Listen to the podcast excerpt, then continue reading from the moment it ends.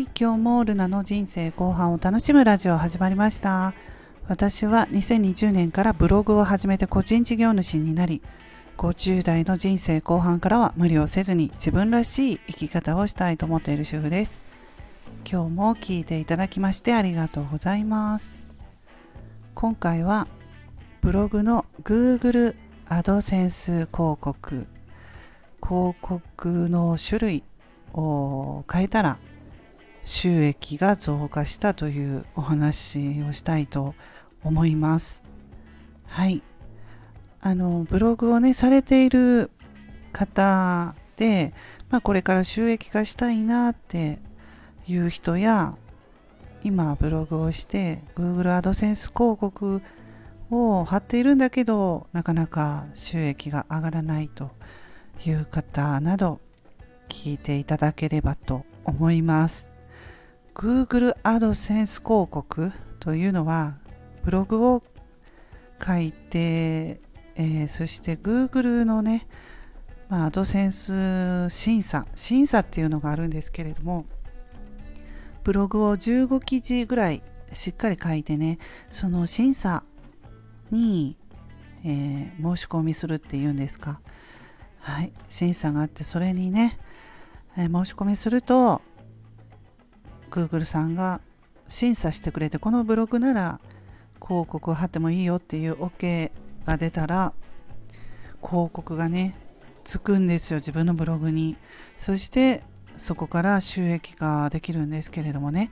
うん、それでもねあのいろいろ種類があるんですよね。アドセンスの広告っていうといくつか種類があるんですよ、うん、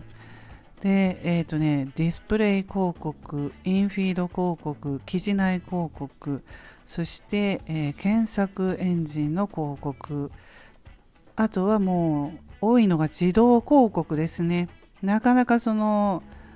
めんどくさいっていうのがあるので、この見出しの上にこの広告貼るとか、ちょっとね、手間がかかりますよね。一つずつやると。だから自動広告をもう設定して Google さんであの決めてもらってその春1ですよね広告。もうそれを選択してる人が多いのかなって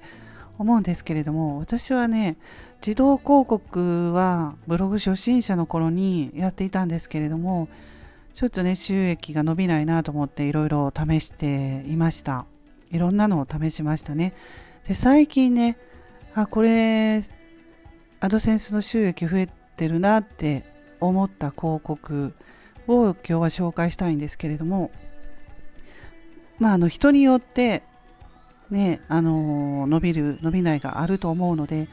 まあ試すだけね試してほしいんですよ。私実際に最近そうですねえー、2ヶ月ぐらい3ヶ月かな広告変えてやっぱり収益変わりましたのではい、そのね広告っていうのはマルチプレックス広告です。以前ね関連コンテンツっていう限られた人しか使えない条件が限られた人その条件もよく分かっていなかったんですけれども関連コンテンツっていう広告が廃止されて新しく誰でも使える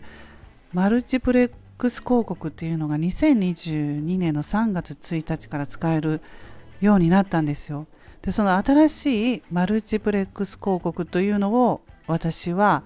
ブログの記事の下の方に設置しました。まあ、これはあの広告感が強いのでねこの広告は設置をするならもう本当に記事の下関連記事の下関連記事ってあるんですけれどもね。あのワードプレス使ってる人ならわかるかなと思うんですが関連記事の前後あたりに設置するといいのかなと思います。はい。でそのマルチプレックス広告を貼るようになってそうですね2ヶ月ぐらい経ってあ収益上がってきたなっていうのを感じたし実際にね、うん、アナリティクスアナリティクスではないですね。すいません。Google のアドセンスの広告を、まあ、その収益が今日はいくら発生したかとかログインすると見れるんですよね。Google AdSense そこにログインすると何が一番どの広告で収益が多く発生しているかとか全部あの見れますのでそれで、まあ、マルチプレックス広告が一番高かったのでちょっと今日は紹介してみました。はい。うん。まあなかなかね最初は Google AdSense の広告を、まあ、審査に通ってすごく嬉しくて、うん。まあ、1円でも発生すると嬉しいからねすごくあの最初喜んでいたんですがなかなかね そこからあの最初は増えにくいということもありますけれどももうコツコツ継続して、まあ、そのね検索上位に上がるように考えてね書かないといけないというところはあるんですけれども、うん、あの収益がね、まあ、1日100円でもね上がると嬉しいですのでね1日100円広告収益1ヶ月で3000円とかあるだけでもちょっとしたお小遣いで嬉しいかなと思います。はい。あの、Kindle でね、私はブログについても書いていますので、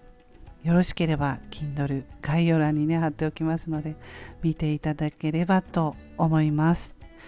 まあ、最初はね、あの、無料ブログから始めて、ちょっと収益化目指そうと思われる方は、また、ワードプレスなどにもチャレンジして、広告の位置をいろいろと自分で考えたりするのも、はい、楽しいかなと思います。はい、それでは皆さん今日も素敵な一日をお過ごしくださいませ。また次回の配信でお会いしましょう。ルナでした。